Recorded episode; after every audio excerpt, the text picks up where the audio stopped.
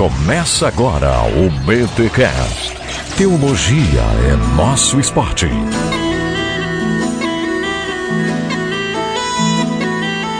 Muito bem, muito bem, muito bem. Começa mais um BT Cash de número 189. Eu sou o Rodrigo Bibo e olha, eu não sei se eu ia aguentar a disciplina da Suzana Wesley. Cara, é que ó, tem são 16 regrinhas aqui, 16 dicas que olha, é, é a mulher era, era punho firme, rapaz. Aqui é o William Ertal e Suzana é o Girl Power. Mano, o que, que é isso, cara?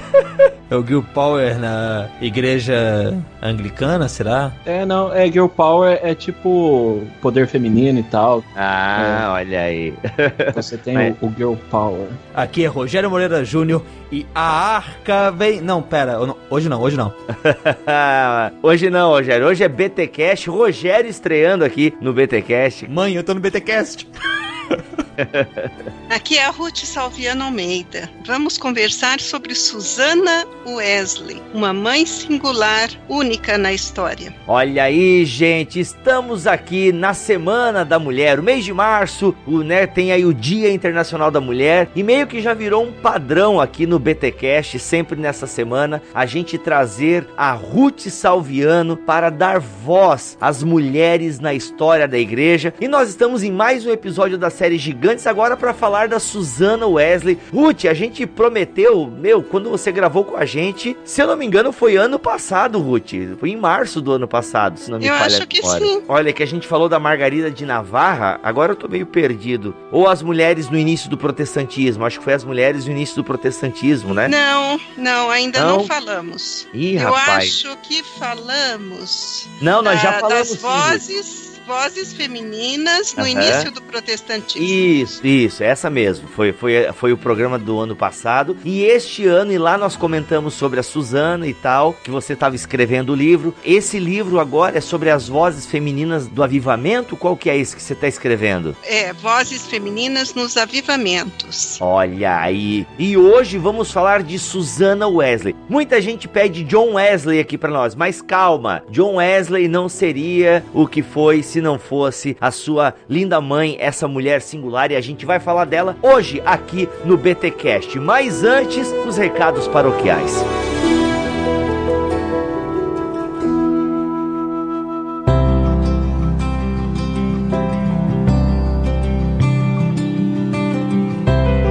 Bem, Maurício Machado, os recados paroquiais dessa semana, Mac. A gente tem um pedido para fazer para os nossos ouvintes. E calma, antes que você pense, não é para mantenedores. É uma coisa muito mais importante, não é mesmo, Mac? É algo assim que é. tem impactado os nossos corações. É um problema que a gente se deparou é, com uma criança aqui na nossa cidade, em Joinville. Ah, no começo, quando eu comecei a ver a notícia no Facebook, né? Ah, ajude o Jonatas, ele tem uma doença rara, precisa fazer um tratamento caríssimo. Automaticamente automaticamente, Mac, eu não sei se tu teve essa impressão, eu já achei que fosse aquelas mentiras de Facebook, né? Aquelas correntes de Facebook, aquela coisa toda. Então eu não dei bola. Aí algumas pessoas, pelo menos umas quatro, começaram a me mandar inbox. Bibo, compartilha no teu Facebook tal, ele tem bastante visibilidade, tal, tal, tal. Obviamente que eu não ia compartilhar, eu fui atrás da história da Mac. E eu fui atrás da história para conhecer o menino Jonathan e fui atrás dos pais. E, cara, Infelizmente, Mac, pude verificar que realmente a história é verdadeira. Eu conversei pelo WhatsApp com o Renato, que é pai do Jonatas, e eu não sei como é que tu ficou sabendo da história também, Mac, se foi pelo Facebook. Foi, foi pelo Facebook também, aí fui atrás, entrei no, na página deles, né, e aí tomei ciência de toda a condição do bebê e, cara, a gente precisa fazer alguma coisa. Com certeza. E a gente quer aproveitar toda a audiência do Bibotalk, do BTcast, para fazer um pedido para vocês. Então, assim, gente, o que a gente tá falando aqui é algo verdadeiro. Inclusive, esse BTcast vai ser lançado no dia 8 de março. Eu espero que até o dia 8 de março eu já tenha ido encontrar pessoalmente os pais do Jonatas, o, Ali, o Renato e a Aline. Obviamente, eu acho que eu não vou poder ver o bebê porque ele está internado. Gente, é o seguinte, o Jonatas, ele possui uma, ele tá, ele tem uma doença rara que é abreviada como AMI, que significa atrofia muscular espinhal. E parece que são três tipos, né, Maqui? E ele tem a mais grave, né? Que é o tipo 1. Isso. Se não me falha a memória. E, gente, ele tem essa atrofia, ele não vai se desenvolver, ele corre risco de morte. Então, o que acontece? O tratamento dessa doença é caríssimo. Mac, é um valor estrombólico. Não é oferecido pelo Brasil, só tem fora. Então, assim, a família precisa arrecadar muito dinheiro. Mas, gente, é muito dinheiro. Quando a gente fala muito. É, é, o Mac teve pesquisando o remédio, Mac,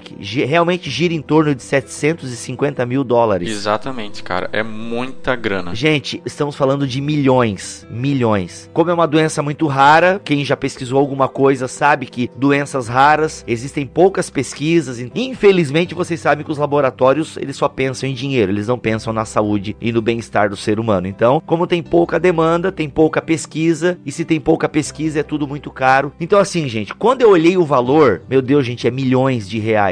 Dá uma desanimada. Eu tô sendo honesto aqui, abrindo meu coração com vocês. Aí eu falei com o pai do Jonatas, eu falei, cara, vamos fazer isso pra frente, tem que chegar, sei lá, no caldeirão do Hulk, né? Tem que fazer os famosos verem isso aí. O Whindersson Nunes, alguém passa para ele, entende? Porque é muita grana. Aí o que, que o, o pai do Jonatas me falou? Não, realmente, Bibo, é muita grana. Falei pra ele, cara, vai no Ministério Público, eles que já estão indo, que realmente a Anvisa ou não sei quem não faz, não traz para cá esse remédio. Parece que tem um, um abaixo assinado, porque tem outras crianças que tem aqui no Brasil, e tem um abaixo assinado que já foi completado, e parece para trazer o remédio bem mais barato pro Brasil. Então, tipo, os pais e familiares de crianças que têm a AME estão correndo atrás, entendeu? Então o que acontece? Quando a gente olha esse valor, meu Deus, milhões de reais, dá uma desanimada. Daí a galera se limita a ficar compartilhando no Facebook e só dizendo amém. Mas não, aí o que, que o pai do Jonatas me falou, o Renato? Bibo, quando o estado clínico do Jonatas melhorar e nós estamos orando para isso, nós com o dinheiro arrecadado podemos ir para fora do Brasil. Podemos ir para Boston, que é onde, segundo eles pesquisaram, tá bem avançado o tratamento dessa doença. Então assim, gente, é, meu, eu caí na besteira aqui de, de, de ver alguns vídeos da, do menino, sabe? E quase nem consigo gravar esse recado paroquial porque, cara, a gente que é pai, maluco, é, é muita dor, sabe? É muita dor. Você vê a criança ali toda entubada e aí de repente ela manifesta um carinho quando a mãe fala. É, vamos ajudar, galera. O Bibotal que já fez a doação, sabe? A gente já fez a nossa doação. E aqui a gente tá falando mesmo, né, Mac? A gente sabe que a Bíblia manda a gente não ficar fazendo espetáculo com aquilo que a gente faz, né? A mão direita não sabe o que a esquerda tá fazendo e a gente não é para ficar anunciando aos quatro ventos as nossas boas obras. Mas aqui a gente tá falando só para dizer que a gente não tá aqui como meio de comunicação dizendo, ah, ajude. Não, nós também ajudamos, né? Como o pai do Jonatas até falou, se todo mundo que compartilha nas redes sociais e diz amém, né? Ou faz orações ali no Facebook ajudasse com 20 reais pelo menos, eles teriam um valor bem maior. é, tal. a gente tá se utilizando desse veículo aqui que a gente sabe que tem algum alcance, né? Claro que a gente não vai se comparar com outros grandes veículos da esfera podcastal, por assim dizer. Sim, Mas uh -huh. se a gente pode usar o Bibotalk para ajudar o Jonatas, cara, se a gente tem alguma relevância, se a gente tem aí algum alcance, a gente vai fazer. A gente não vai se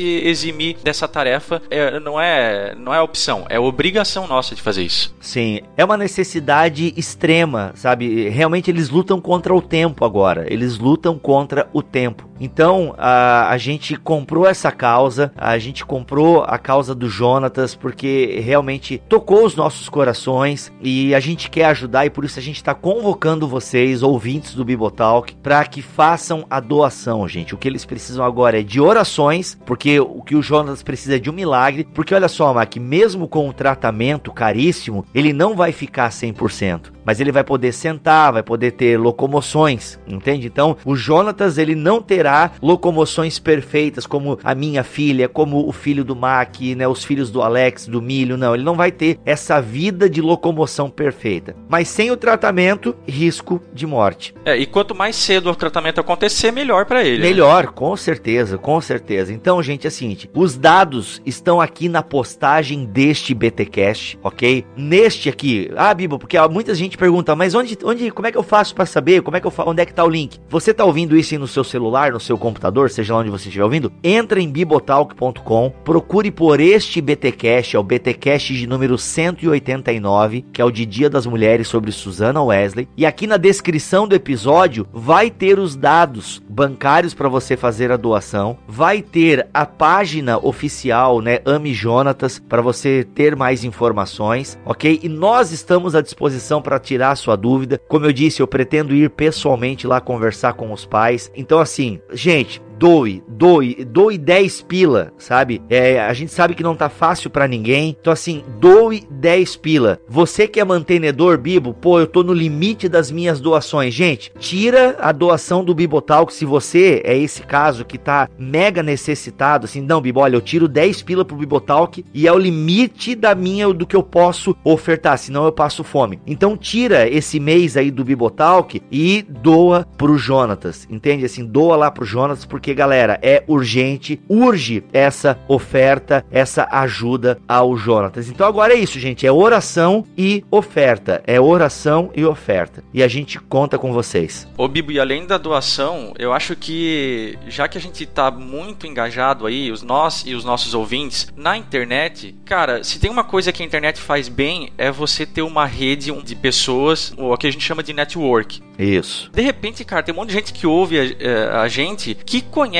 alguém específico, de repente dos Estados Unidos, é amigo de algum médico e que pode estar tá fazendo a diferença nesse processo, sabe? Sim, com certeza. Pô, eu conheço alguém que trabalha lá em tal lugar que pode uh, se envolver com isso e tá ajudando e tá de repente encurtando caminhos em todo esse processo que, como a gente já falou aqui, é muito difícil, não só em termos de verba, mas em, como o Bibo falou, em termos de locomoção ou até mesmo de conseguir esse tratamento a custos menos onerosos, né? Sim. Fora o pessoal, gente, que tem muito, mas muito mais visibilidade com a gente. Então, se você quiser incomodar aí o pessoal mainstream aí das internets, né? Uhum. Eu não vou citar nome aqui porque, enfim, né? Mas vocês sabem quem tem notoriedade na internet. Então vamos, vamos lá, hein? vamos incomodar o pessoal, vamos fazer esse pessoal ver o caso do Jonatas, porque, cara, gente, uma curtida, um RT, um compartilhamento desse pessoal mainstream da internet ajuda muito. Então é isso, galera. Seguinte, outra coisa importante também que é bom falar, Mike, o BT Cash ele tem uma cauda meio longa. Então tem gente que tá ouvindo, a gente tá gravando isso aqui no início de março e de repente você tá ouvindo agora esse recado paroquial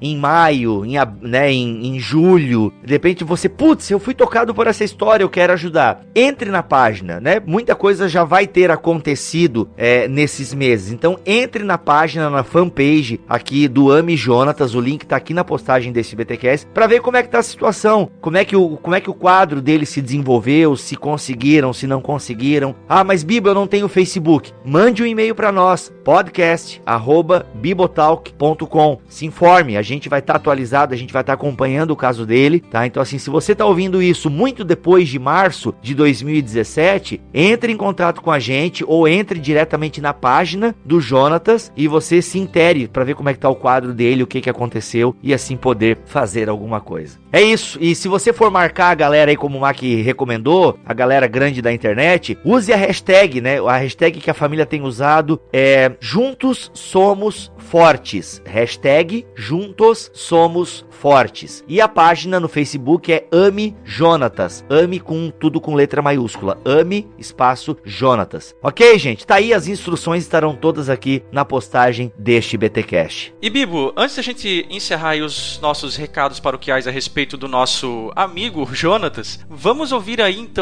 o áudio do Renato e da Aline, que são os pais do Jonatas, a respeito de toda essa condição do nosso amigo aí.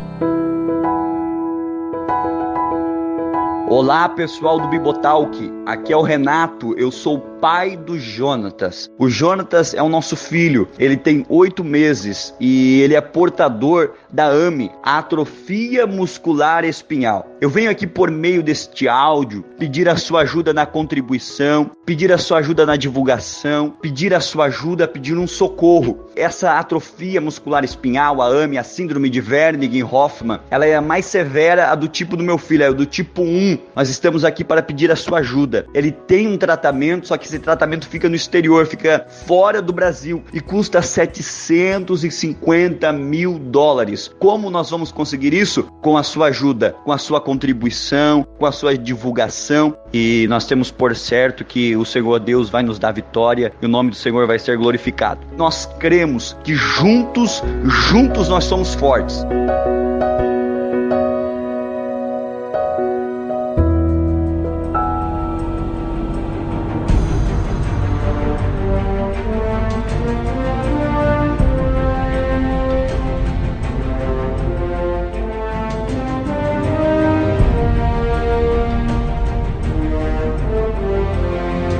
Muito bem, pessoal, neste BTcast aqui temático falando sobre Susana Wesley. Na verdade, ele é temático porque estamos aí no Dia Internacional da Mulher. A gente quer dar vozes para as mulheres e aguarde que as mulheres terão ainda mais vozes aqui em bibotalk.com. Não posso falar muita mais coisa, mas aguarde. E a gente sempre traz a Ruth aqui porque Ruth, eu já te perguntei isso em episódios passados, mas vou perguntar novamente. Tu tá há quantos anos procurando as vozes femininas do cristianismo? Ah, já quase 20. 20 anos garimpando aí, garinha, ver se acha, lendo por trás dos textos, muito bom. E nós resolvemos falar de Susana Wesley, porque todo mundo conhece John Wesley, né? Todo mundo fala da reforma que ele ajudou a fazer, né? o metodismo, o movimento de santidade. Nós que somos pentecostais, eu que vim do movimento pentecostal, a gente deve muito. Mas por que falar de Susana Wesley antes de John Wesley, né? É importante nós entendermos que John Wesley deve deve muito. Quais são as mães que se destacam aí no cristianismo? Eu, eu lembro de duas. A Mônica, que se não me engano é a mãe do Agostinho. Isso, isso aí. Pelo que eu lembro que eu li dele, ele exalta bastante a mãe, a educação da mãe. E a Susana, né? Não sei se tem mais alguma que tu já pescou aí, Ruth, assim que... É, eu acho que essas são as mais conhecidas mesmo, né? Como é. mães, porque uhum. outras se destacam até como irmãs, que nós temos o caso da Macrina, a irmã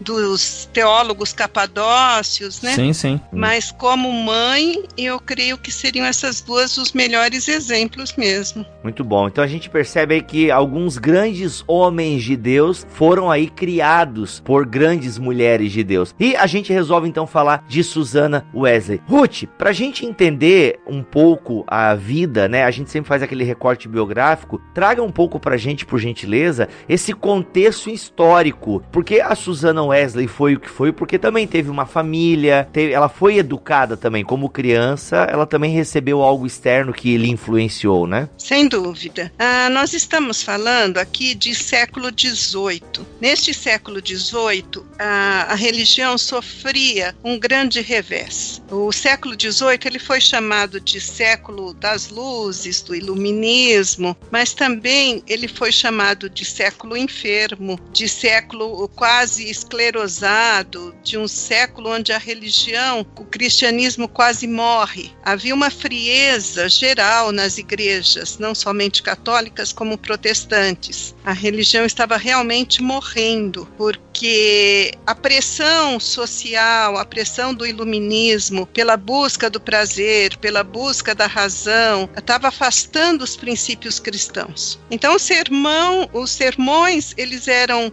frios, eles falavam de tudo menos da prática prática cristã. E eu lembro de uma frase que eu achei muito interessante de alguém que disse: pregar o luar não amadurece a colheita que era o que acontecia, se pregava, mas não se praticava, e uhum. se pregava tudo menos Bíblia. Então se citava filósofos, mas a Bíblia estava longe, a palavra de Deus estava longe das igrejas do povo. Então a religião estava morrendo. Isso aí no contexto da Inglaterra, né? Da Inglaterra. Da Inglaterra, França, a gente vê que é um contexto, principalmente a questão iluminista, ela se desenvolve muito na França, né? Então é um contexto europeu, vamos vamos dizer assim. A Europa vivia esse momento. É, okay. Esse contexto que você falou, você falou século XVIII. É, uhum. Eu tinha na cabeça que é século XVII esse contexto. É 18 é mesmo, você não quis dizer outra coisa, não, né? Não, é século XVIII mesmo. Acaba okay, okay. tendo já alguma raiz iluminista no século XVII.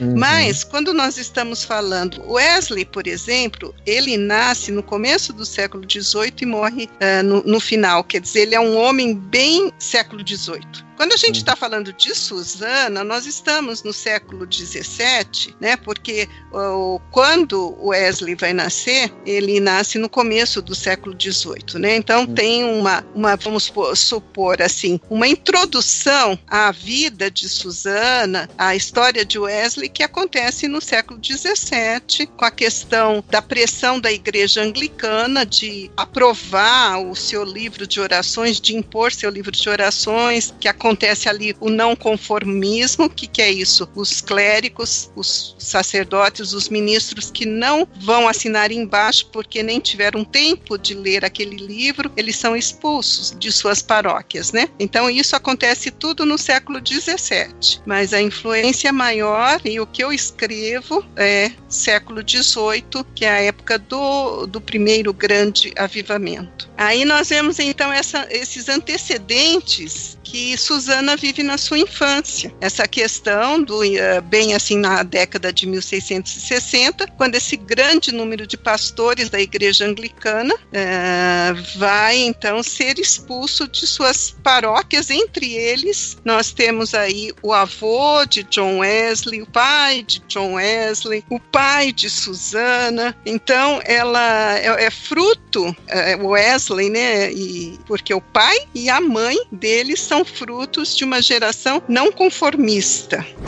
Acho que tem um menino preso no segundo andar. Já tô indo!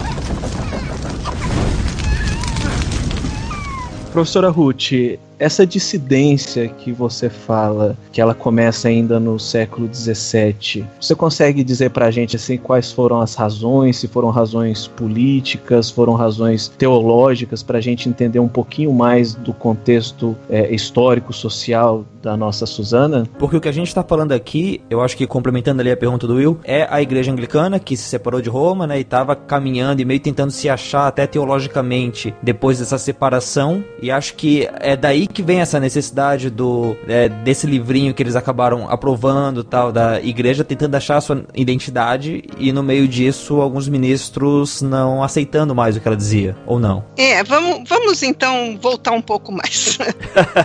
é sempre importante. É, para esclarecer melhor. O é, que, que acaba acontecendo época de reforma, né? Nós vemos ali no século XVI, na época da reforma, que o Henrique VIII ele se declara para o cabeça da igreja anglicana e separa-se da igreja de Roma, única e exclusivamente por assuntos pessoais. Aquela história que ele queria casar com Ana Bolena, ele queria repudiar a Catarina de Aragão, que não tinha lhe dado filhos, homens, né? só tinha nascido a Maria, uma menina. E aí como o Papa não consente nessa anulação, ele então rompe com a Igreja de Roma. Em termos teológicos, em termos de doutrina, essa reforma que houve na, na Inglaterra não pode nem ser chamada de reforma. Não houve um reformador como Lutero na Alemanha, como Calvino na Suíça. Não houve. Houve somente um rei que eh, não quis mais ser controlado pelo Papa. E por isso a Igreja Anglicana ela segue rituais e segue doutrinas católicas, doutrinas que já vinham anteriormente. E aí, na Inglaterra, as, as notícias da reforma vão chegando, os escritos de Lutero, de Calvino vão chegando. Então, muitas pessoas querem essa mudança também de prática, essa mudança de doutrina. E o que, que eles fazem? Surgem grupos, né? Então, nós temos ali os anglicanos, que é aquela grande igreja igreja, que se torna toda a igreja da Inglaterra, mas nós vamos ter também os puritanos, que são os que querem purificar esta igreja, e temos os separatistas, que vão querer a separação igreja-estado. Então, nós temos aí grupos né, que vão se formando devido à falta de uma doutrina mais evangélica, né? poderia dizer ah, tá. assim. Tá. Então a gente podia falar, professora Ruth, que os ecos da reforma na Inglaterra não foi a separação da igreja anglicana, não foi o surgimento da igreja anglicana, mas o surgimento desses mov movimentos dissidentes, correto? Sim, são movimentos dissidentes que uh, os reis estão ali numa sucessão de proteção ao protestantismo que nós vemos com a Elizabeth I, o proteção uhum. ao catolicismo com a Maria, e vai se revezando. Aí, uhum. esta época que nós estamos dizendo dos ancestrais de John Wesley, vai haver uma grande perseguição, está governando ali o Carlos II, a esses não conformistas. Era os presbiterianos, aqueles dissidentes que não concordavam então com aquela doutrina. E aí eles vão ser aqueles, inclusive o que a gente aprende, estuda, que essa lei ela é promovida para obrigar esses, eu talvez não chamasse nem de presbiterianos, mas talvez de calvinistas, que se tornassem não conformistas, que houvesse um racha mesmo. A intenção a, a impressão essa. que eu tenho, professora Ruth, que o, é. essa lei aí de uniformidade em relação ao livro de oração comum não é para chamar de volta esses dissidentes, mas é para de alguma forma separar e deixar bem claro para a sociedade quem está de um lado e quem está daí. Aí a partir de então oficialmente de outro lado, né? Seria como se fosse assim, um processo de purga da igreja, né? Exatamente. Foi exatamente isso que aconteceu. Eles queriam dar nomes aos bois, vamos dizer assim. Isso, vamos afastar, segregar. É, da nossa igreja aqueles que pensam diferente. E entre esses que pensavam diferentes estão esses clérigos e eram pessoas de muita, uh, vamos dizer assim, de muita erudição, pessoas importantes. Eles eles eram os residentes nas universidades, mestres, professores particulares. Então, com isso, foi uma coisa que deu um golpe a mais para a igreja. Foi quase fatal esse grande número de teólogos que eram ortodoxos, piedosos, mas que não podiam aceitar as coisas daquele ato, né? Então, houve assim uma atitude da igreja cega, vamos dizer assim, sem, sem muita reflexão, que contribuiu até para que houvesse essa dissidência, essa separação maior. Acho que tem um menino preso no segundo andar. Já tô indo! A transição da casa de Stuart para a casa de, de Orange ou Orange, você acha que tem alguma influência na consolidação desses movimentos, professora? O que vai acontecer ali nessa transição é que os holandeses ali, né, os que assumem, eles eram protestantes, né? Uhum. Então há uma há um benefício, eu diria assim, né? Porque o William, né, o William III que assume naquele momento, ele era um não, não tinha assim o status de rei lá na Holanda, era tipo um governador, mas o fato deles serem protestantes, eu acho que é o que eu digo da sucessão de governos que uma hora privilegia um e outra hora privilegia outro grupo, né? Então, no caso dessa transição, que depois nós vamos ver aqui mais para frente que a Suzana não concorda, né? Porque ela acha que tinha que continuar na mão dos Stuarts e que ali seria tipo assim, um estrangeiro, é alguém que não faz um, um usurpador do trono é, inglês, né? É, exatamente. Então ela vai discordar do próprio marido, não somente nisso, mas em outras outras coisas também. em várias coisas, né? Pelo que deu a entender no teu texto aqui. é, e é até interessante, então, a gente começar a falar dela, porque eu admiro, admiro muito a postura dessas mulheres que, em época onde elas não tinham voz, onde não era muito comum que elas estivessem se expressando, mas é o que eu falo, depende de cada pessoa. A Suzana, desde pequena, ela gostava de estudar, né? Ela lia os escritos escritos da igreja, ela vai rever toda essa matéria que eu, nós estamos conversando, essa discussão dos dissidentes e da igreja anglicana, ela vai opinar contra a posição mantida pelo próprio pai. O pai dela se afasta, né? O doutor Samuel, ele é expulso da casa paroquial e da igreja porque ele se torna dissidente. E a Susana não concorda. Ela acha que quem estava com a razão, de repente, eram os anglicanos e o, o livro de orações e que o pai devia ter concordado. Então ela tem umas opiniões que mesmo que a gente não aceite ou que o pai, a família não aceitasse, mas ela era, ela se posicionava. E no seu texto aqui você fala e poxa, eu aqui você fala que com 13 anos ela reviu toda a matéria em discussão entre os dissidentes da igreja anglicana e opinou contra a posição mantida por seu pai aos 13 anos. Quer dizer, as pessoas naquela época realmente eram muito diferentes, né? Com 13 anos eu tava usando Mirk. Com 13 anos ela tava revendo a matéria e discutindo teologia com o pai. Poxa. Lendo, lendo os pais da igreja, velho. Meu, com 13 anos eu, eu devia ler Turma da Mônica e ver lá, é, ver lá. Não, e depois a filha dela, que com 8 anos lê grego, né? Tipo, Hum? que tristeza, cara. Poxa, que, que tristeza a gente vê que realmente não presta para nada mesmo. Não, isso daí, eu acho que mais até do que isso, a gente vê como Deus uh, separa as pessoas certas, né? Porque era um lar piedoso, de família piedosa, que estava. Imagina, eu tô falando que o chique naquela época, nós não estamos falando muito de contexto da época, mas a moda, o chique, era não ter religião. Tinha os deístas, né? Os ateus. E a moda era você dizer assim: olha, eu não sou presbiteriano, eu não sou anglicano, eu não sou luterano. E isso era chique. Dizer, olha, eu não estou vinculada a igreja nenhuma. Se eu vou a uma igreja, às vezes para dar exemplo a um criado, mas eu ninguém queria se comprometer com a igreja. Então é uma família assim especial mesmo, né? Porque é uma família que vivia de forma diferente da época. Acho que tem um menino preso no segundo andar. Já tô indo! Então vamos entrar na história dela, né? Já falamos dessa menina especial que desde pequena já conhecia, né? As coisas da igreja, as, a Bíblia, já era e ela tinha uma disciplina toda especial que ela fala que ela nunca gastava mais tempo em recreio ou em lazer do que com a leitura, com a disciplina bíblica. É, isso eu achei assim, cara, é, fica o exemplo assim, porque ela procurava tipo balancear bastante bastante, né? E, e sempre dá esse tempo grande para disciplina, para leitura, para meditação. Nossa, o que, que a TV fez com a gente? Eu acho que a culpa não é, não é minha, a culpa é da TV, da Netflix.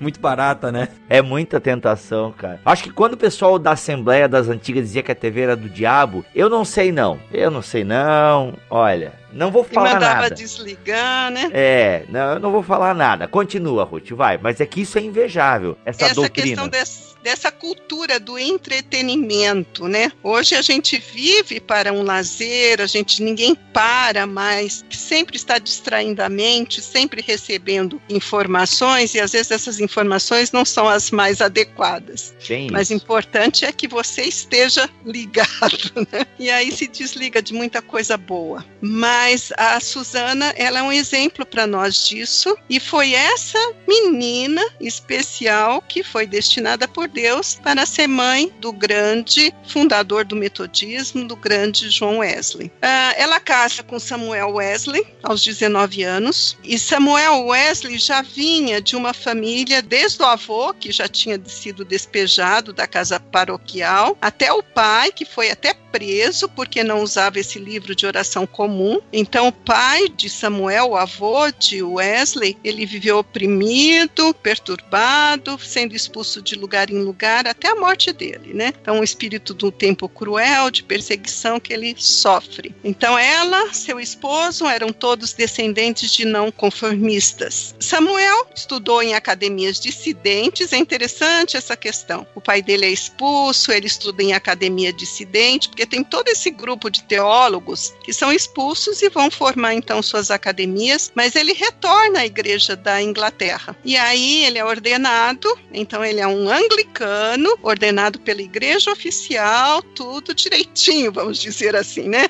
Uhum. É, entre aspas, tudo direitinho. Aí ele vai, depois que eles casam, né? Vive um pouco lá em Londres, e eles vão então para essa paróquia, que é um cenário bucólico de uma vida bem típica da época do que era uma paróquia. Uma paróquia naquela época era uma comunidade, onde o pároco, né, o clérigo lá do lugar, ele era quase que o chefe chefe da comunidade, né? Tinha, ela se bastava, então eles trabalhavam e, e viviam ali, a igreja no centro, a igreja sendo uma referência para aquele local, né? Aí eles têm muitos filhos, que é uma coisa que eu coloco aqui também, que o berço não para de balançar. o berço e a cama, desculpa a piada. não para, né? É, é, uma característica também, né, que a gente vê da, de muitos filhos. Aqui na história, voltando um pouquinho, ela foi a 24 filha. Pensa bem, 24 uhum. é, é... Uhum. Você aí com uma, né, Bibo? Nossa, eu, eu não consigo imaginar, sério, mano. A gente começa a falar do segundo filho, assim, né? Mais pra frente. Mas, mano, um filho já, maluco. Meu, como é que esse pessoal tinha tantos, tantos e tantos? E era um por ano quase, mano. Na verdade, assim, ó, saía do resguardo de um, aí já engravidava de novo, só pode, porque tá louco. É uma fertilidade invejável. Na minha família, o que eu tenho de mais extraordinário são 11. Eu tive um tio que teve 11, era quase um por ano também, né? Caraca, mano. Não, parabéns, parabéns quem consegue.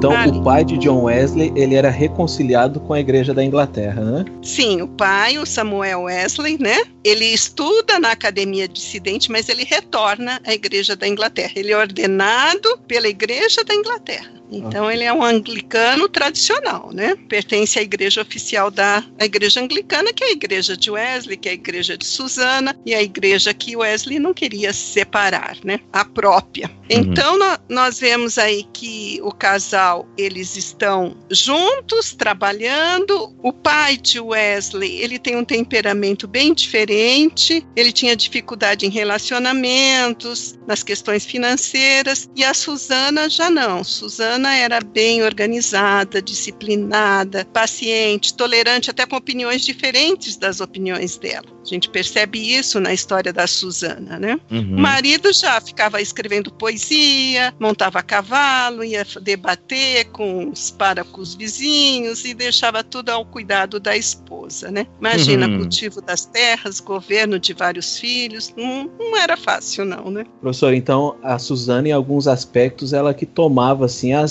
as rédeas do lar em alguns aspectos, né? Você falou no aspecto financeiro, educacional e acho que até do trabalho, é mais ou menos por aí, né? Ela tinha que pôr para render, né? Uhum. As mulheres, muitas vezes, a gente tem que pôr para render. Eu lembro da minha sogra no tempo de vacas magras, pegando carne moída, moendo pão, misturando para pôr para render. E ela, a paróquia, ela rendia 30 libras por ano, então a pobreza estava sempre rondando. Aí tem uma vez que ela foi indagada pelo arcebispo de York se lhe faltava o pão. Aí Nossa. ela responde, né? Meu senhor, para dizer a verdade, nunca nos faltou o pão, mas eu tenho tido tanto trabalho para arranjá-lo antes de comer e para pagá-lo depois, que muitas vezes ele me é muito amargo. Juro que ter pão em tais condições aproxima bem ao grau de miséria em que não se tem nenhum. Caraca. Então não era, não era fácil a vida. Apesar de ele ter dificuldades em relacionamentos e tal, até tu diz aqui no teu texto, Ruth, que ele tinha rixa com os vizinhos, devia pra algumas pessoas. Tipo, ele não era, ele não parecia ser um cara de, de muitos amigos, assim, apesar de ser pastor, né? Tipo, pô, ele teve a casa incendiada, queimaram a safra de linho dele, ah, pô, machucaram até a vaca, cara. Pô, é, é,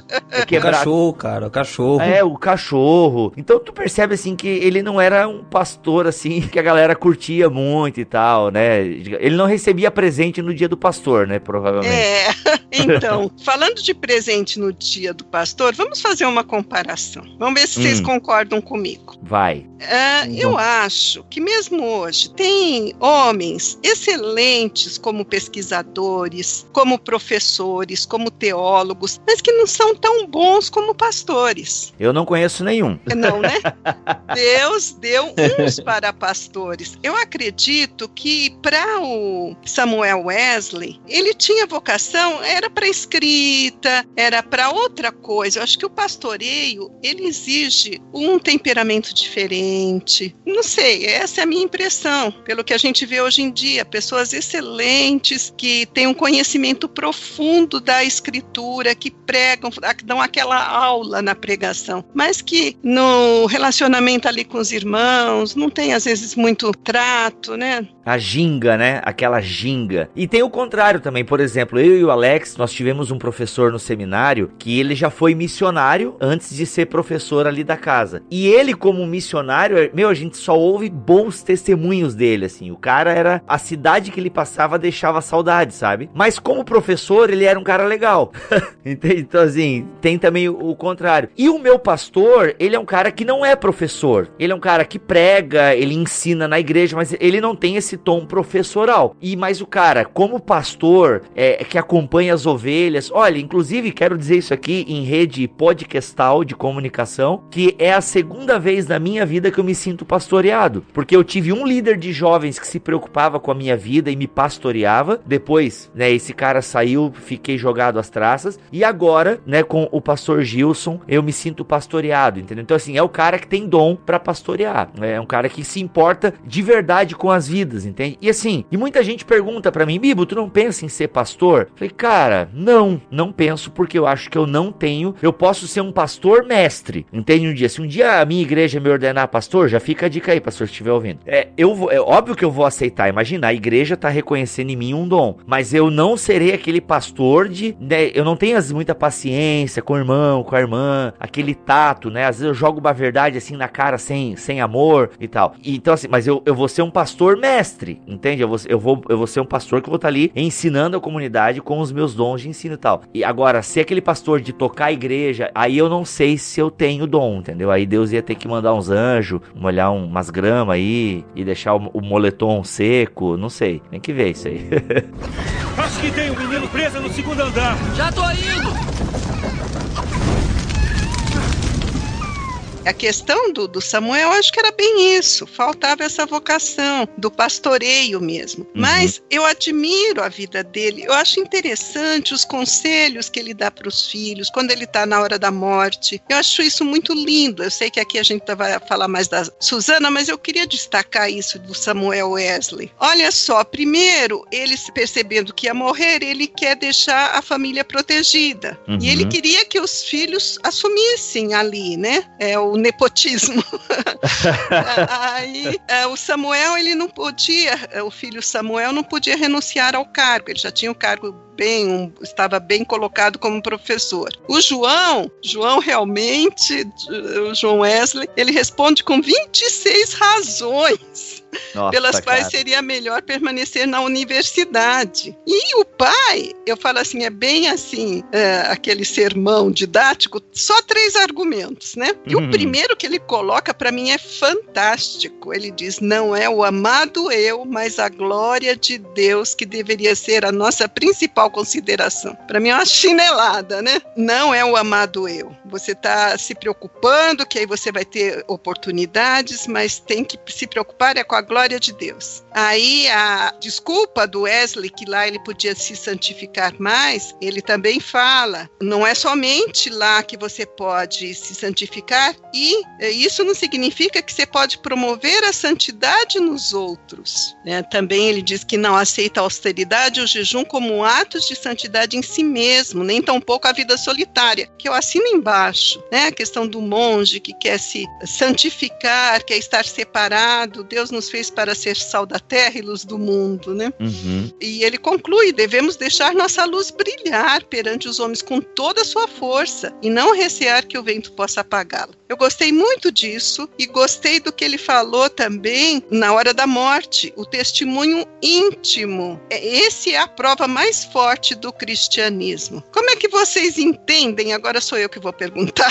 Como que vocês entendem essa questão desse testemunho íntimo? Tá, seja mais claro, eu não peguei aqui, Ruth, a... O que acontece é que esses termos são termos assim meio de época, né? Que às vezes uhum. não, é difícil pra gente. O que, que ele queria dizer com isso? Isso. Porque nós vamos ver que a, a Susana Wesley, mesmo com toda a disciplina, ela não tinha certeza de salvação. Ela uhum. acreditava que essa certeza ela só ia ter no céu. Uhum. É bem o que eu falei da igreja anglicana não ter tido uma reforma de doutrina, como isso faz falta, porque a, não muda, né? Não muda. É uhum. É como a igreja católica doutrinava e pensava, não se pode ter certeza de salvação. E ela não tinha essa certeza, tanto é que é uma luta isso para ela e, e, vai ser para John Wesley também, que demora a, a, ter a conversão mesmo, né? Ele fala, uhum. como que eu vou falar para o outro que ele tem que aceitar Jesus, que ele tem que ter certeza de salvação, se eu não tenho, né? Mas quando Samuel coloca sobre o testemunho íntimo, eu fiquei pensando, e antes de pesquisar, uh, vamos supor, no, nos escritos metodistas, o que seria isso, uhum. eu já comecei a ponderar. Eu, hum. eu comecei a pensar naquele, no, no, no, Espírito de Deus que dá testemunho ao nosso espírito de que nós somos filhos de Deus. Romanos 8,16, né? Uhum. E é bem por aí mesmo. O que ele queria dizer desse testemunho íntimo é que o Espírito Santo de Deus é quem testemunha ao nosso espírito que nós somos salvos.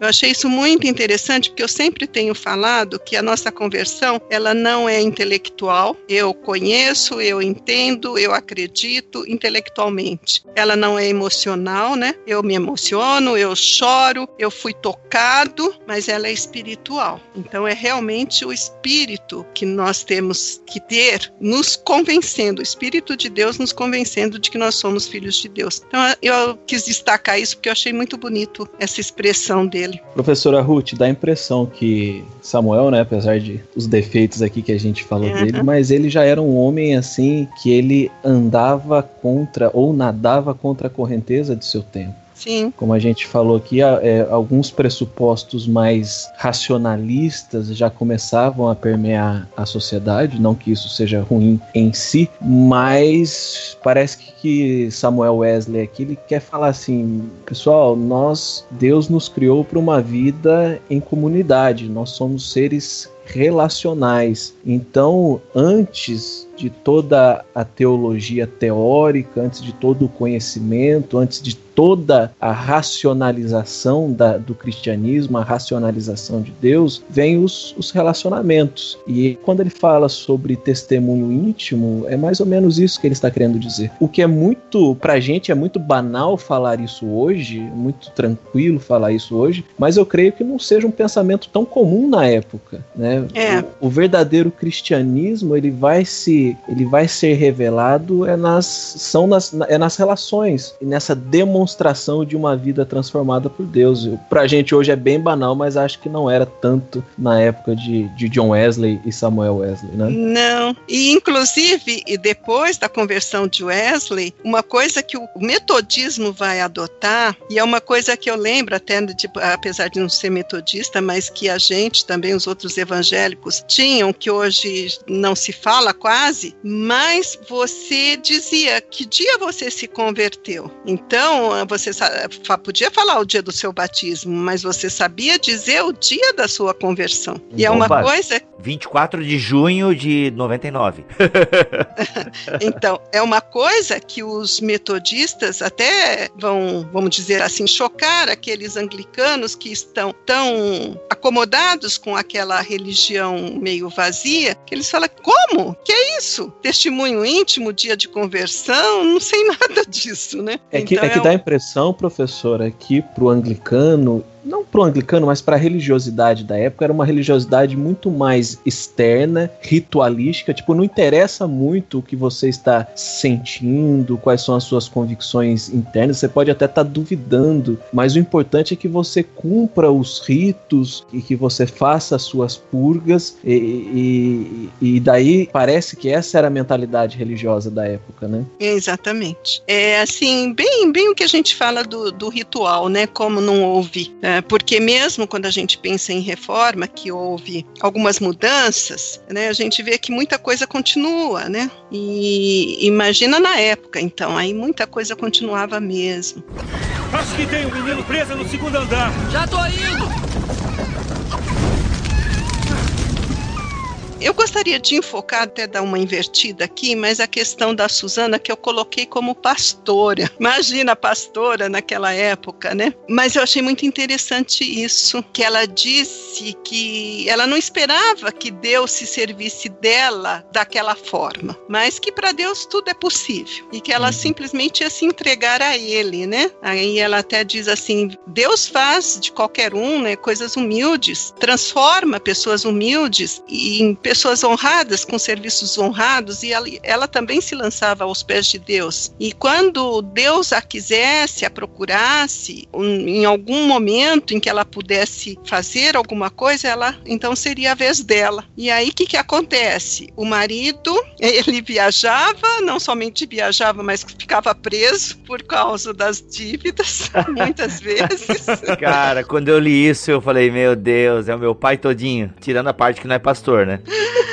Professor, Mas- ele- mas- parece que ele era meio boêmio, né?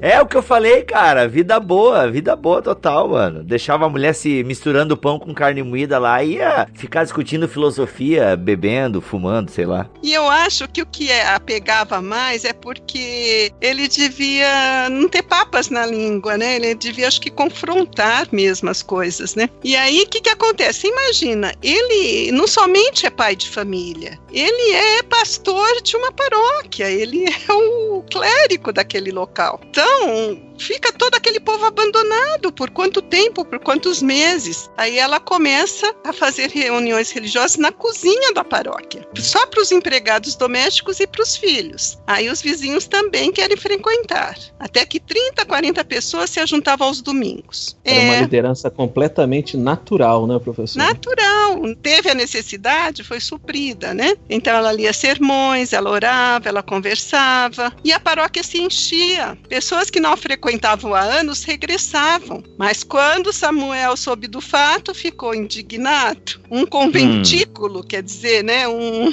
o que a gente chamaria de célula ou alguma um grupinho estava em O GP, pleno o GP, o GP da Suzana. P estava em pleno vigor sobre o próprio teto do seu presbitério, com a mulher orando publicamente, talvez exortando. E essa mulher era a esposa dele. Hum. Por ser mulher, não era desejável que dirigisse o culto, né? Uhum. E eu acho muito interessante a resposta que ela dá. Isto, para uma mãe, uma, tem que ser uma pessoa de palavra, uma pessoa assertiva, como ela foi, né? Ela diz: sendo mulher, eu sou também mãe de família numerosa. Embora a maior responsabilidade pelas almas que ela contém paire sobre vós como cabeça da família e como seu ministro, na vossa ausência, entretanto, não posso me esquivar de considerar cada alma que deixais sobre os meus cuidados como sendo um talento entregue a mim pelo grande Senhor de todas as famílias do céu e da terra. Se eu for infiel a ele ou a vós, como eu posso responder quando ele me exigir contas da minha administração? Parece que é um discurso que se a gente lesse um discurso ele tivesse datado como da década de 80, década de 80 agora, a gente falaria, nossa, que discurso moderno, contemporâneo, É. mas isso do século XVIII é muito à frente do tempo, né? É, mas olha, pelo que eu tenho estudado sobre as mulheres desde o início do cristianismo, agora estou século XVIII, toda vez que ela se dispõe a falar, a pregar ou alguma coisa, nesse temor que Susana coloca, como eu posso responder quando ele me exigir contas da minha administração? Elas falam, a ordem, o idem de Jesus foi para mim também. Então, se a cultura não me permite, a sociedade não vê com bons olhos, mas eu sou cristã, eu preciso testemunhar de Cristo, né? E um senso de responsabilidade, né? Exatamente. Acho que tem um menino preso no segundo andar. Já tô indo! Professora, é, você chegou a pesquisar como que as mulheres de outros pastores, de outros párocos reagiam com essas responsabilidades, tal se isso que a Suzana fazia, outras mulheres faziam também, ou ela realmente é um caso especial? Ela foi, sim, na época ela foi bem pioneira, porque nós estamos falando aqui desse início de século XVIII. Depois, sim, depois, com o crescimento do metodismo, vão surgir pregadoras, esposas de pastores que, na ausência do pastor, vão assumir também. Mas ela é a precursora, sem dúvida, ela foi precursora nessa questão de, eh, não, não vou dizer nem de pregação, né? Ela aqui fala que ela lia os sermões, que ela orava. E o que eu acho interessante interessante também que o marido fala para ela, mas por que, que você não pede para qualquer outro ler? Era uma paróquia, era uma comunidade de pessoas analfabetas, que não, nem todos sabiam, e os que sabiam não sabiam ler muito bem, né? É, então ela diz: olha, isso não vai ser edificante se não vai se ler direito. E ela também fala: essas pequenas reuniões têm trazido mais gente à igreja do que qualquer outra coisa em tão pouco tempo. Antes não tínhamos mais de 20 ou 25 pessoas no culto à noite, mas agora temos entre 200 e 300. Olha a multiplicação. Gente, que fantástico. É, faz diferença, né? Por isso que eu falo, gente, Deus usa. E quando é, há impedimento por parte do homem, o reino de Deus perde, não há dúvida. Você vê aí, ela já está preparando um povo que está ouvindo a palavra, que está comparecendo, que já vai mudando o comportamento na sociedade, que já vai fazer né, diferença ali. Então, muito importante isso. Agora vamos falar dela como professora. A professora do lar? É, ela foi pastora agora vamos ver como professora. Não é toda mãe, eu falo de como experiência própria. Uhum. Como é difícil ser professor de filho. Nossa, meu, olha. Eu não sou mãe, mas eu sou pai, pai bem presente. E olha, meu, poxa, minha filha tá. É o conhecido como Terrible Two, sabe? Que é a adolescência na infância. Nossa, ontem mesmo que antecede a gravação desse podcast foi tenso dar banho nela. Aí tu tenta. Na... É bem agora o podcast que irmãos.com soltou também, é, agora em, em, fevereiro, aqui na, na semana do dia 20, é, sobre argumentação, autoridade, porque, cara, chega uma hora que tu consegue. A minha filha não gosta de banho. Meu, é difícil, meu. Aí tem, você vai na. tenta negociar e tal, tal, tal. Quando não rola negociação, vai na base da pressão, da mordaça mesmo, entendeu? Meu, é tenso. Olha, é difícil, meu. Educar filhos é, é luta. Eu até admiro as estadunidenses que muitas têm essa prática, né? Às vezes na casa tem até a sala de aula. Sim, como é que é o nome? É o homeschool, homeschool né? Que... Homeschooling. Homeschooling, é. É, eu acho que isso é, é, bem difícil, porque eu acho que realmente é, depende, aí eu vou dizer um pouco que depende da raça, do país, que tem essa habilidade maior de até de disciplina e de autoridade. Uhum. Porque você cuidar do filho, como você falou, dar o banho, fazer isso já é, é desgastante. Agora imagina você ensinar. Eu ensinei muitos anos meus filhos homens. A, a menina nunca quis saber de ajuda, autodidata, com cinco anos já sabia ler, professora da Unicamp, então nunca quis, nunca precisou da minha ajuda, né? Os filhos estão com 30 anos, jogam videogame, estão morando comigo ainda. é, 30 não, mas 27 já está aí, tá comigo. mas então é isso mesmo. Agora, ela não era um filho, dois filhos, eram vários filhos que ela estava ali educando e tinha que ter disciplina, né? Uhum. Então a, a casa dela era uma escola durante seis horas por dia, durante 20 anos. Foi uma Caraca. escola a cada um dos seus filhos, de um modo abrangente, ela ensinou e eles se tornaram altamente qualificados. E o ensino, não aquele ensino só fundamental, mas os conselhos, organização de tarefas, para aproveitar bem o tempo, né? Quando a criança completava cinco anos, já começava a ensinar o alfabeto. E ela não concordava com essa história, não, as meninas não precisam aprender. É uhum. É, igualmente, né? Todos os filhos com cinco anos começavam a aprender. Até numa das diretrizes dela, que é a, a 15, não obrigue suas filhas a trabalhar antes que elas saibam ler bem. Cara, fantástico isso, fantástico.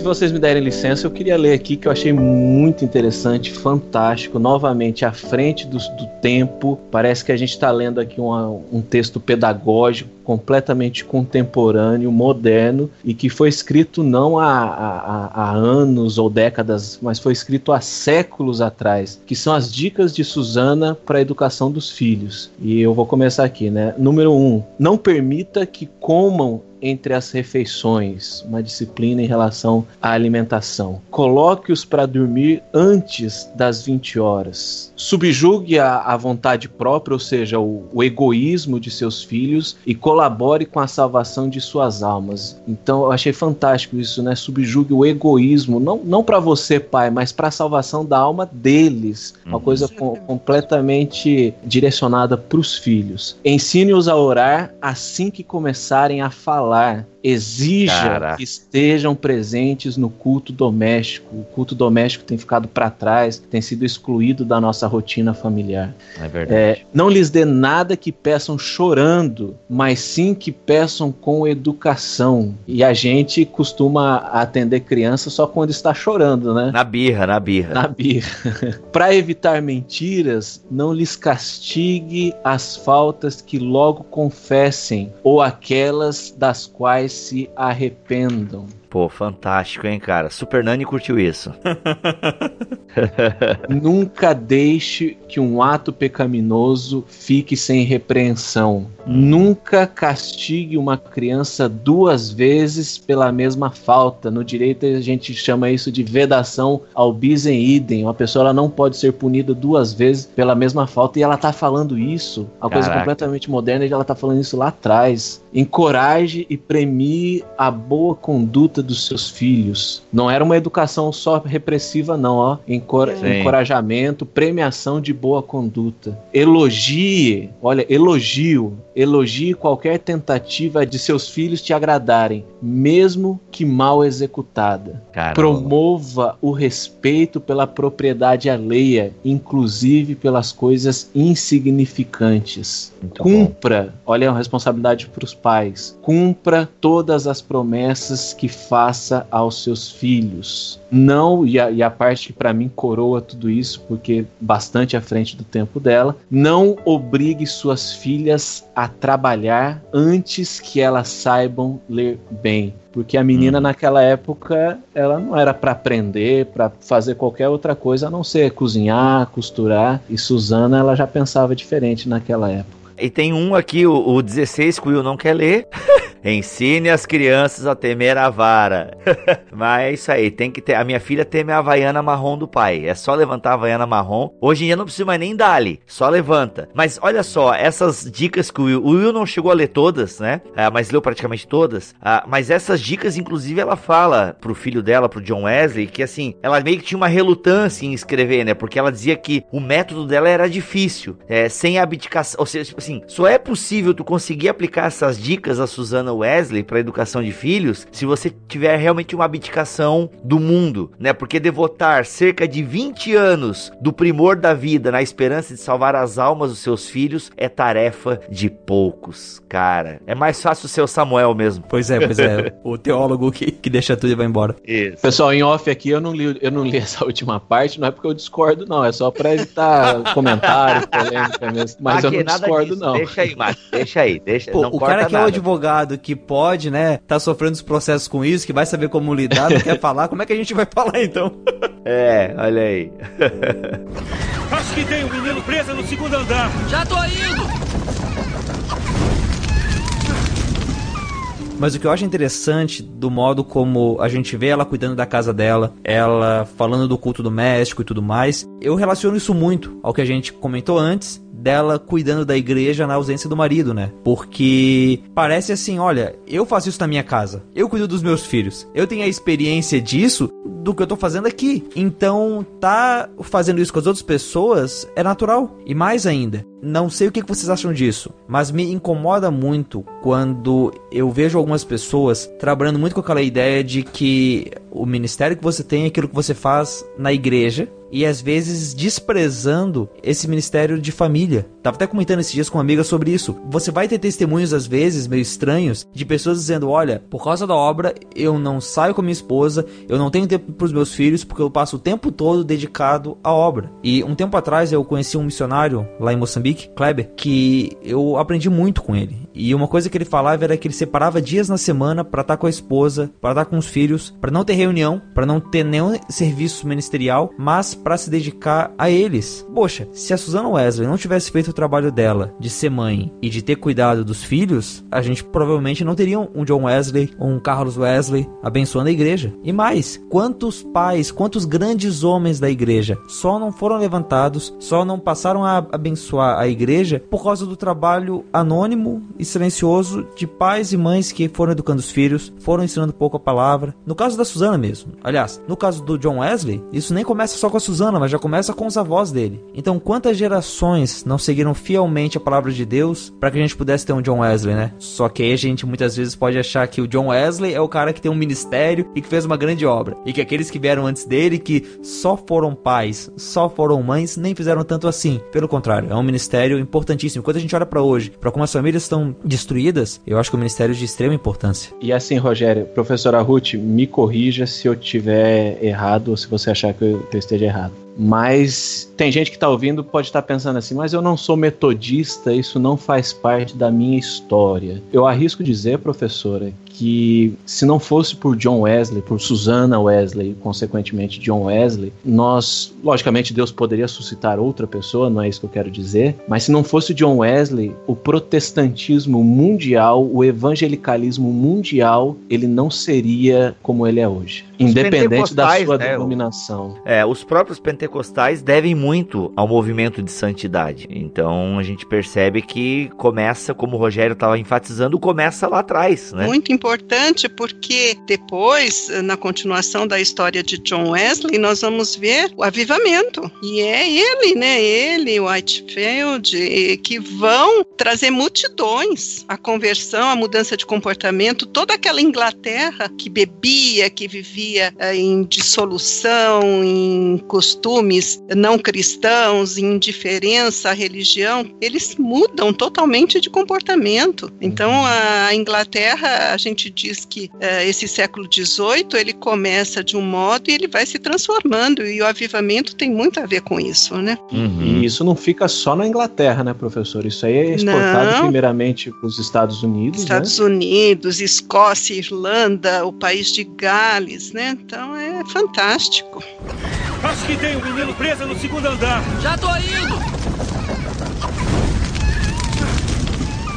Que mais a gente pode destacar aqui, Ruth? A gente já tem aí praticamente uma hora de papo. Uh, o, que, o que você acha, assim, até a gente não quer também tomar muito seu tempo, mas o que, que você acha aí que é agora, pra gente encerrar aqui um pouco esse, esse perfil biográfico da Suzana, o que, que você acha que é legal a gente destacar ainda? Eu acho que uma coisa boa para destacar, a gente fala de Suzana e de John Wesley, é exatamente a, vamos dizer assim, o pressentimento, um sexto sentido, eu brinco de mãe, que ela teve em relação relação àquele filho, que ela hum. declara que ela pretendia ser especialmente mais cuidadosa com a alma desta criança. E quando ela faz essa declaração? A história dele, acho que é conhecida de muitos, quando criança, aquela história que a gente falou que o Samuel Wesley não era bem quisto entre os paroquianos, então incendiam a casa dele, a casa dele é totalmente destruída, todo mundo sai, menos o Joãozinho. Hum. E aí ele é, como o pai diz, que é como um tição tirado do fogo, ele consegue ser salvo. E a Suzana escreve no diário dela com gratidão a Deus que o salvou e também com a presciência do amor materno que ela via naquele filho os indícios de um grande, mas desconhecido futuro. Uhum. E interessante também quando ela o aconselha a não aceitar cargo de professor, nem mesmo a paróquia do pai, porque ela prevê uma obra muito maior para ele. E uma das frases dele mais conhecidas e muito bonita é quando ele diz que o mundo todo é a paróquia dele. Então, realmente, uhum. ela falou: olha, eu pretendo cuidar muito da alma dessa criança, que tu tão misericordiosamente cuidaste, mais do que eu tenho feito, que eu possa esforçar-me para incutir em sua mente os princípios da verdadeira religião e virtude. Senhor, dá-me a graça de fazê-lo com sinceridade e prudência, e abençoa a minha tentativa com êxito. Então, aí ela vai se dedicar mais ainda a John Wesley para que ele se prepare desde criança criança para ser esse grande líder que ele foi, né? Uhum. Então, duas horas, todas as quintas-feiras à noite, era o horário de Suzana com João. Caraca. E a Caraca. gente vê que depois ele fala com saudade. Aí eu queria ter essas duas horas, né? Na Uhum. quinta-feira, porque com muitos filhos ela dividia para poder atender a todos. E os conselhos aos filhos sempre, ela sempre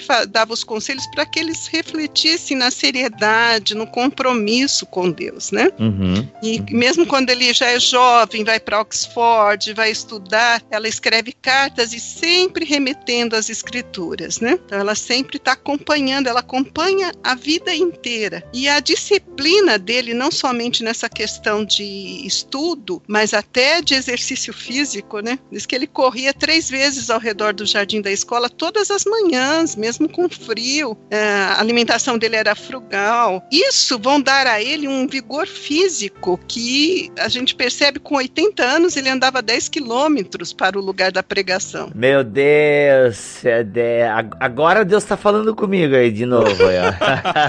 Caramba, mano, exercício E com físico. 80 anos, ele diz que o único sintoma de velhice que ele sentia era de não poder andar nem correr tão rápido como anteriormente. Nossa, meu. Então foi uma pessoa incansável, metódica, que vai, é claro, ser o fundador do metodismo. Precisava Uhum. ser uma pessoa disciplinada mesmo, né? Acho que tem um menino preso no segundo andar. Já tô indo!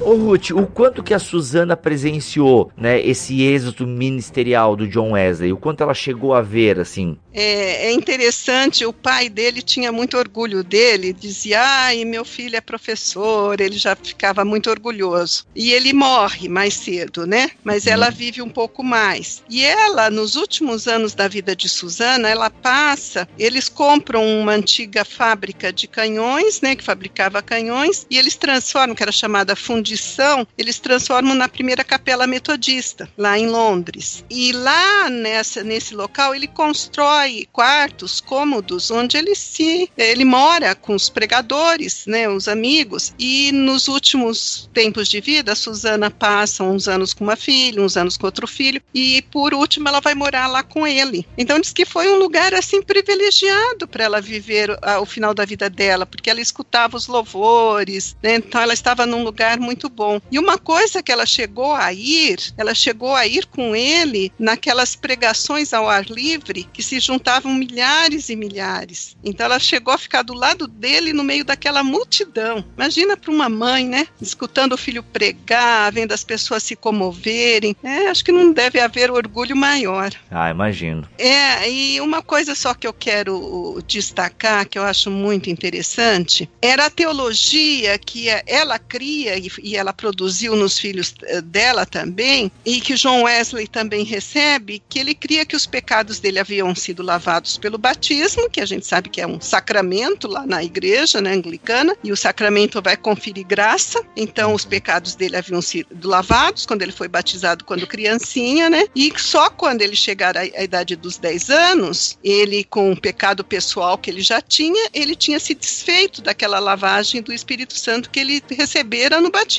E aí ele uh, diz que lia as escrituras, fazia as orações de manhã à noite, ele esperava ser salvo por tudo isso. Era não ser ruim como outras pessoas, era conservar respeito pela re religião, era ler a Bíblia, era assistir na igreja e fazer as orações. Então ele, Hum. ele separava muito tempo meio como uma disciplina para a salvação. E aí não é nesse texto aqui, mas quando eu falo da vida dele que eu vou dizer da conversão dele e quando ele realmente percebe que a graça, quando ele sente que Cristo morreu por ele e falando na mãe dele, quando a mãe dele está à morte, a gente também fica feliz porque ela tem essa experiência também, né? Eu falei que ela estava ali naquela fundição, ela passa os últimos dias ali, ela tem a oportunidade de desfrutar do, do cuidado filial, aconselhar o filho com as novas responsabilidades. Rodrigo, você falou de quanto que ela participou, né? Isso. Desse ministério dele. Ela chegou até a aconselhá-lo, porque imagina, multidões se convertendo, as classes que eles formaram, então aquelas classes, precisava de liderança. Como fazer? Não tinha tanto ministro assim. Então, é, o Wesley já se defronta com a necessidade do ministério leigo, e a mãe dele hum. o apoia completamente. Legal. E ele devia fazer isto, né? Uhum. Então, essa pregação que eu falei que ela o acompanha, uma multidão de 20 mil pessoas, e a Suzana vai enxergando a mão de Deus nessas circunstâncias na vida, nesse extraordinário caminho do filho, né? A uhum. fé estava mais forte mais do que nunca. Eles conversavam muito sobre perdão do pecado, testemunho do Espírito, e ela afirmou que pouco tinha ouvido falar sobre isto como um privilégio de todos os crentes. Olha só, gente, uma mulher admirável, como nós estamos colocando. Ela não ousava crer que isso era para ela, mas ela contou que há duas ou três semanas, quando ela recebia o cálice do seu genro, que era pastor também, ele pronunciara a frase: O sangue de nosso Senhor Jesus Cristo, qual foi dado por você. Essas palavras atingiram Susana poderosamente no coração e ela soube que a salvação em Cristo era para ela, né? E tinha todo, Deus tinha perdoado perdoado todos os pecados dela. Então ela se sentiu habilitada depois de toda essa trajetória de criar todos esses filhos com coragem para reivindicar o consolo da certeza de salvação que ela hesitou em aceitar por tanto tempo. Olha aí, que maravilha. Ou seja, a, a mãe foi bênção para o filho, o filho foi bênção para a mãe. É, bom. completou a obra, né? Justamente. Quando ela morre, Wesley e as cinco irmãs estavam ao lado dela, na cama, ela estava consciente, os filhos encomendaram a Deus em oração, e depois de três ou quatro horas ela morre sem dor. Permanecemos ao lado da cama, né? Eles estão relatando, atendendo ao seu último pedido. Ela tinha pedido que eles recitassem um salmo de louvor a Deus. Ela falece com 73 anos de idade. Então ela falece em 1742, quer dizer, ainda não havia chegado à metade desse século, né? Mas ela deixa todo o ministério do filho, que o filho vive até o final do século, como uma contribuição, um legado maravilhoso que são poucas as mães que conseguem, né? Uhum, verdade.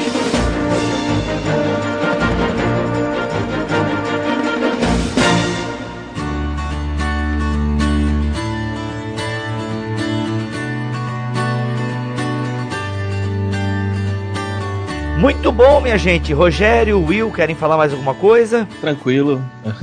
foi um ampassan.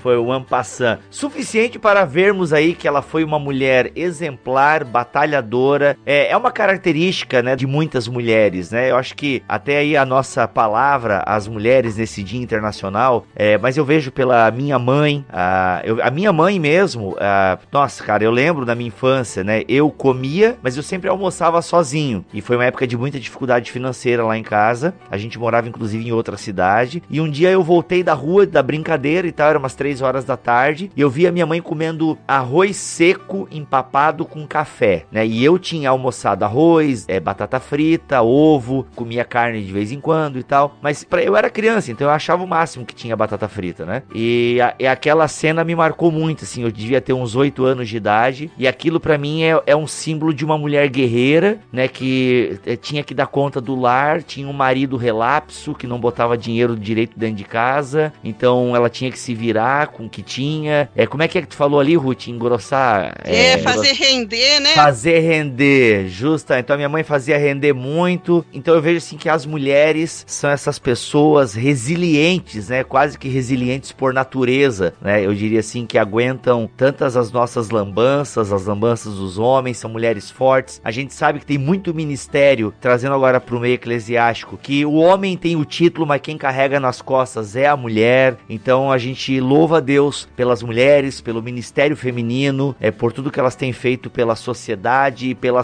porque quando elas fazem para a família, elas fazem para a sociedade. Então a gente louva a Deus por tudo isso. E parabéns mulheres, parabéns Ruth, né, por trazer aí essas vozes muitas vezes esquecidas e abafadas ah, ao longo da história da igreja. Eu agradeço a oportunidade de estar estar mais uma vez aqui falando das mulheres, porque eu sou apaixonada por essa história feminina, destacar essas vozes que, mesmo ocultas, mesmo caladas, mas fizeram a diferença no reino de Deus. É isso aí, minha gente. Vamos ficando por aqui em mais um BT Cash especial da série Gigantes. Eu sou o Rodrigo Bibo e louvo a Deus pelas mulheres na minha vida. Aqui é o William Ertal e Suzana e várias outras mulheres foram protagonistas. Que ainda bem que tá no final do programa, né? Né, né? é, né, Will? Fosse mordendo o programa todo pra soltar uma dessas e aí agora vem.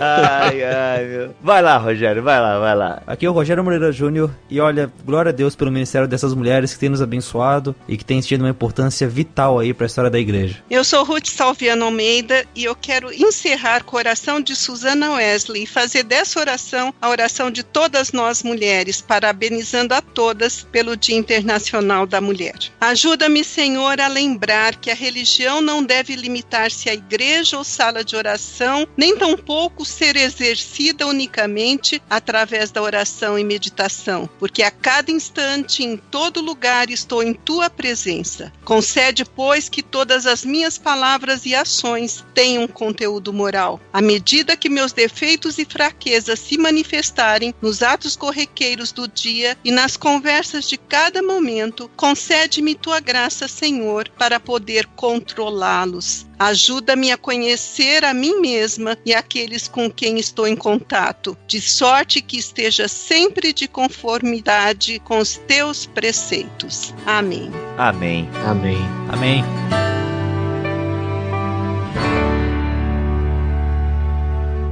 Se não se retratar, irá para a Inquisição. Eu recebi uma carta. Você renega o que escreveu? Você vai se retratar ou não?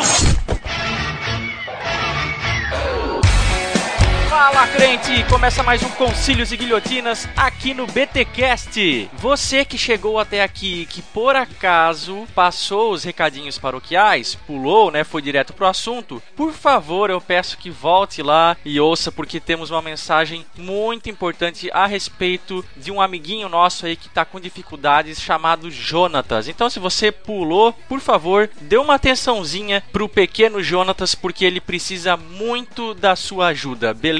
Mas olha só, temos os e-mails de hoje, viemos aí de um baita episódio da série Gigantes com a Susana Wesley, a mãe do John Wesley. Que história, gente, que história. E uma pena aí, já tecendo um comentário, que as mulheres ao longo da história foram tão apagadas, vamos dizer assim, né? Já que elas têm, sempre tiveram um papel fundamental, não só na obra de tantos homens famosos, como as suas próprias obras muitas vezes foram suprimidas pela história, né? Mas enfim, o BTcast aí dando a sua contribuição. Muito bem, primeiro e-mail de hoje é do Lucas Emanuel Fortes dos Santos. Olá, galera do Bibotalk. Sou da Assembleia de Deus em Codó do Maranhão. Sirvo em uma igreja como auxiliar e professor da escola bíblica dominical, numa igreja aí com mais ou menos 400 membros. Estou passando apenas para dizer que descobrir vocês foi o meu grande achado do ano de 2016. Isso levou o meu nível teológico consideravelmente. Olha aí.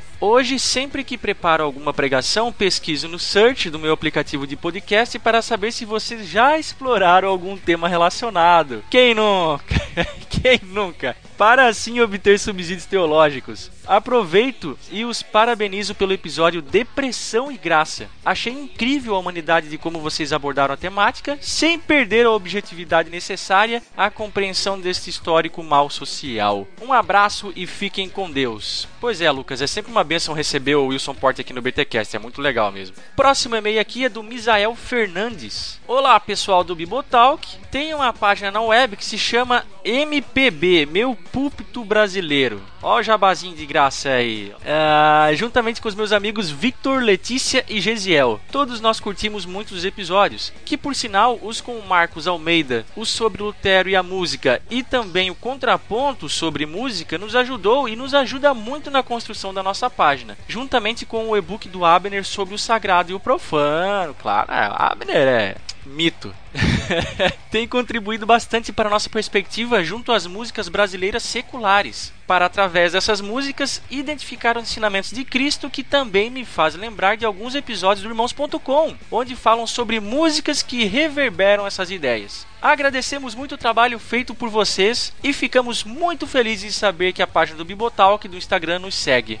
eu nem sabia, o Bibo que gerencia a página do Instagram lá. Uh, valeu mesmo, eu acho que alguns de nós somos amilianistas e outros seguidores da predestinação. Muito bem, muito bem, tá valendo. Tem lugar para todo mundo aí na Igreja do Senhor Jesus, né? Minianos, calvinistas, amilianistas, dispensacionalistas, tá tudo certo. E o nosso último e-mail aqui é do Marcos Franco, falando ainda sobre o BTcast 186 com o Thiago Titilo. Ainda tá reverberando esse BTcast, olha só. Ah, e já vou avisando aqui que logo, logo daqui a alguns meses, teremos um episódio de escatologia com uma outra visão, um outro ponto de vista aí, com outro convidado que já apareceu aqui no BTcast. Fica ligado aí. Enfim, o Marcos Franco escreve aqui: Devo admitir que fiquei perplexo com a posição dessa nova maneira maneira de enxergar todo o livro do Apocalipse. Sinceramente, eu sempre pensava que se tratava exclusivamente de um livro relacionado a acontecimentos vindouros, e somado ao fato de que acho a interpretação muito difícil, nunca havia me esforçado para entendê-lo bem. Entra na fila aí, Marcos.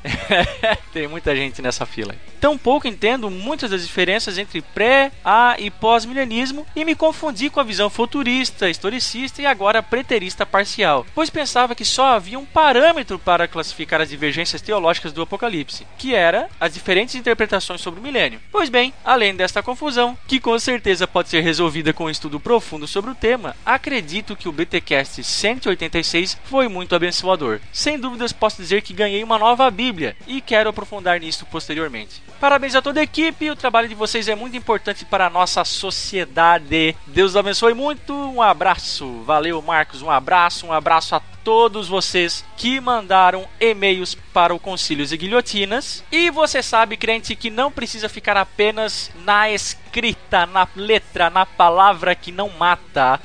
Já vou avisando. Temos também os nossos efeitos BTcasts. Olha só que beleza. Ouça aí o que o Felipe Nascimento mandou pra gente. Efeito BTcast. Muito bem, muito bem, muito bem. Eu sou Rodrigo Bibo. Eita, eu sou Felipe do Nascimento e estou mandando meu efeito BTcast. Eu gostaria de agradecer o trabalho de vocês e dizer que tenho me apaixonado cada vez mais por teologia a cada podcast que ouço e também tenho conhecido o trabalho de tantas e tantas outras pessoas que não somente trabalham com podcast, mas também com blog e tantas outras coisas através de vocês. Glória a Deus, que Deus abençoe o trabalho de cada um de vocês de Mac, de Alex, de Bibo e de todos os outros. Valeu, Felipe.